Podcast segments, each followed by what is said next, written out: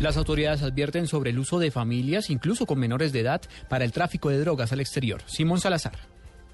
Pues la nueva modalidad que están usando las bandas de narcotraficantes es el envío al exterior de familias con alijos de droga para intentar despistar a las autoridades nacionales en los aeropuertos aparentando que se trata de un paseo familiar. Coronel William Valero, jefe del área de control portuario y aeroportuario de la Dirección de Antinarcóticos de la Policía Nacional. De ese grupo familiar fácilmente dos o tres llevan eh, la droga. Hemos encontrado casos donde mamá e hija también llevan una, una cantidad de, de droga, las dos en su maletas. Estos grupos simplemente están contactando a quienes se les facilita, pero no, no, obviamente no utilizan al niño para ocultar la droga, pero sí en las maletas de los mayores es donde llevan la sustancia. Según las cifras de la Dirección de Antinarcóticos de la Policía Nacional, este año han sido capturadas 243 personas con droga en mínimas cantidades intentando abordar vuelos internacionales, especialmente hacia Centroamérica y Europa. Simón Salazar, Blue Radio.